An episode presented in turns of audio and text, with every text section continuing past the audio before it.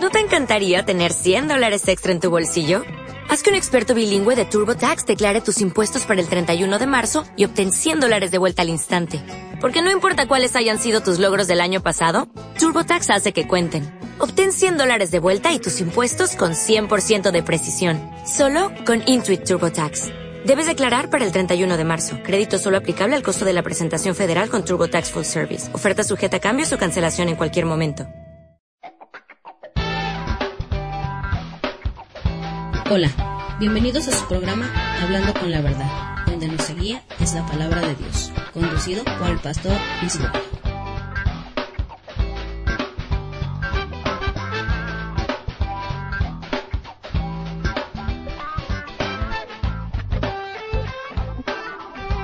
Hola, ¿qué tal?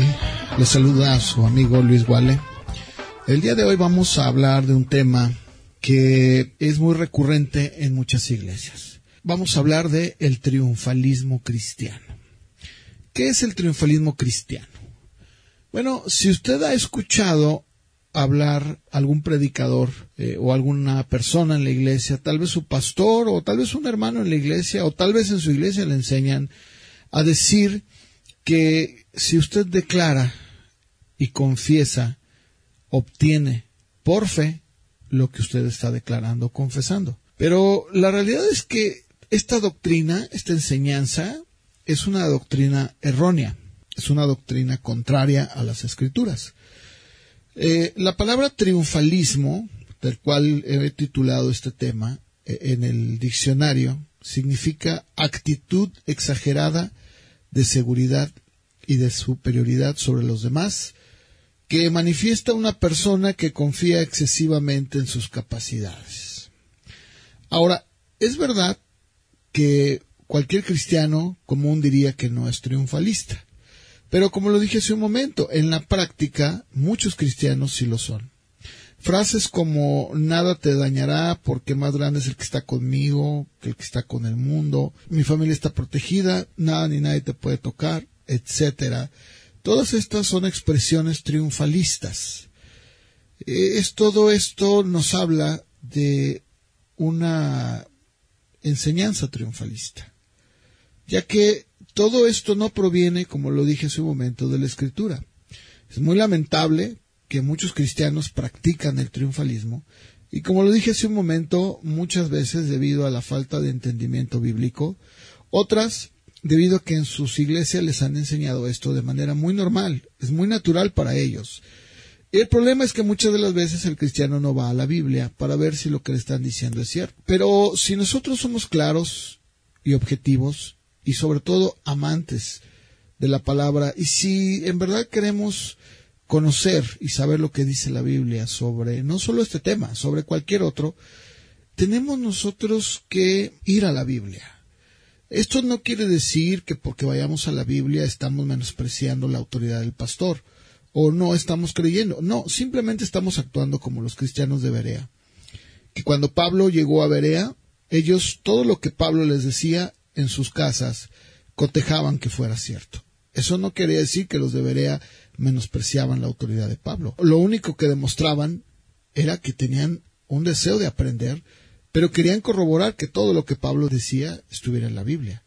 En este caso, en las Escrituras. Ahora, cuando nosotros vemos eh, y buscamos estas expresiones, nos vamos a dar cuenta que ninguno de los hombres de Dios en la Biblia, ninguno, declaró, ni decretó, ni dijo, ni expresó nada de esto que estamos escuchando el día de hoy. Más bien, el día de hoy son usadas estas enseñanzas para darle al creyente una idea falsa de algo.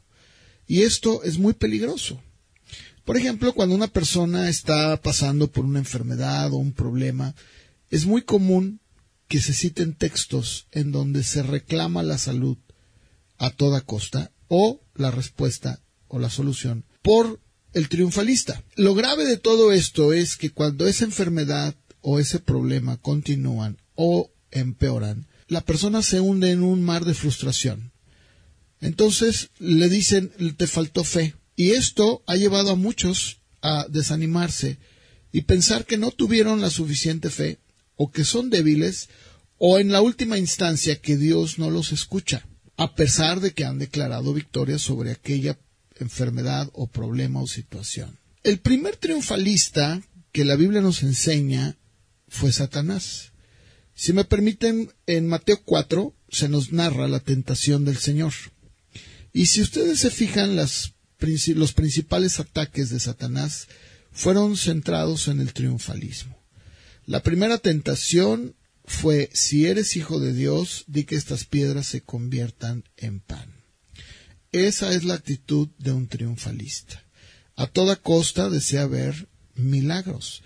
Sin embargo, la respuesta del Señor fue clara. No solo de pan vive el hombre, sino de toda palabra que sale de su boca.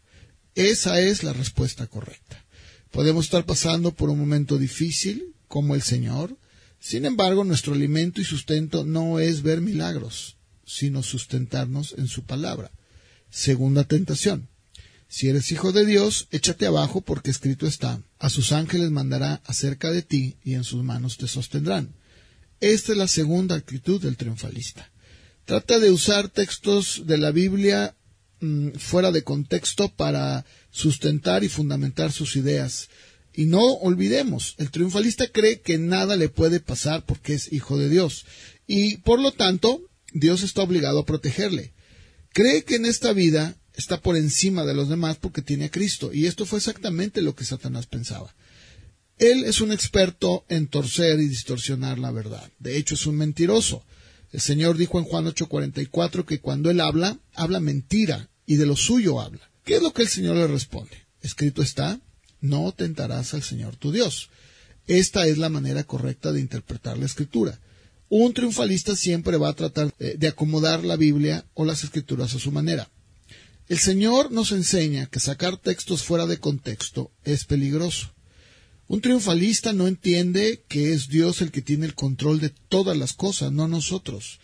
Hacer algo fuera de ese control o voluntad es arriesgarnos a tentarlo. Es lo que el Señor le está diciendo a Satanás.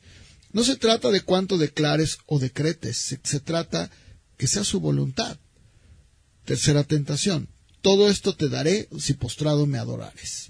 Aquí es donde las cosas se ponen muy interesantes, ya que el triunfalista busca obtener todas las bendiciones de parte de Dios y sus recompensas, las cuales se les ha enseñado incluyen cosas materiales. Pero nuevamente se les olvida que esto es exactamente lo que Satanás le ofreció al Señor, todas las riquezas de este mundo y la gloria de ellos. ¿Qué le respondió el Señor? Vete, Satanás, porque escrito está. Al Señor tu Dios adorarás y a Él solo servirás. Nuestra fidelidad y adoración al Señor debe ser nuestra única razón de ser, sin importar lo que yo obtenga. Nada se puede comparar a esto.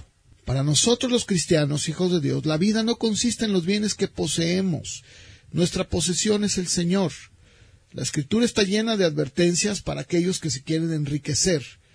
Más bien debemos de poner nuestra mirada en las cosas eternas y que están arriba en los cielos con Cristo Jesús, tal como lo enseña el apóstol Pablo en Colosenses capítulo 3, versos del 1 en adelante. Si a usted le han enseñado a decretar, a declarar y creer que lo va a obtener, debería tener mucho cuidado.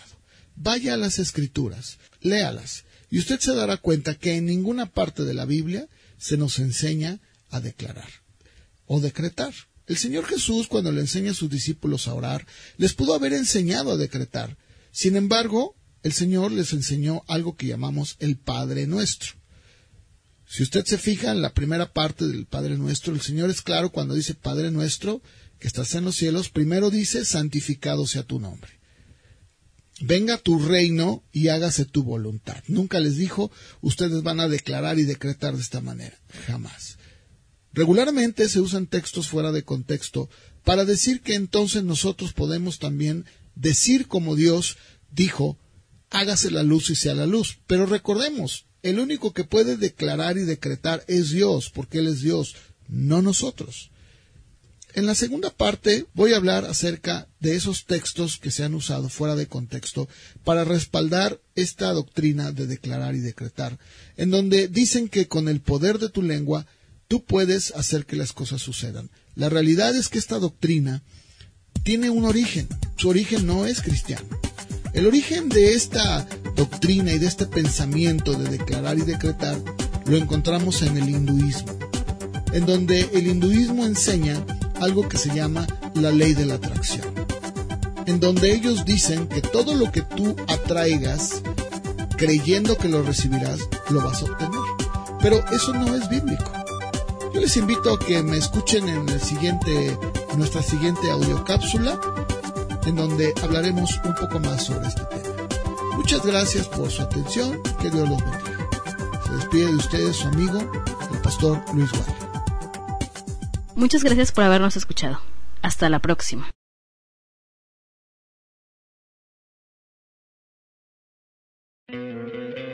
¿No te encantaría tener 100 dólares extra en tu bolsillo? Haz que un experto bilingüe de TurboTax declare tus impuestos para el 31 de marzo y obtén 100 dólares de vuelta al instante. Porque no importa cuáles hayan sido tus logros del año pasado, TurboTax hace que cuenten. Obtén 100 dólares de vuelta y tus impuestos con 100% de precisión. Solo con Intuit TurboTax. Debes declarar para el 31 de marzo. Crédito solo aplicable al costo de la presentación federal con TurboTax Full Service. Oferta sujeta a cambios o cancelación en cualquier momento.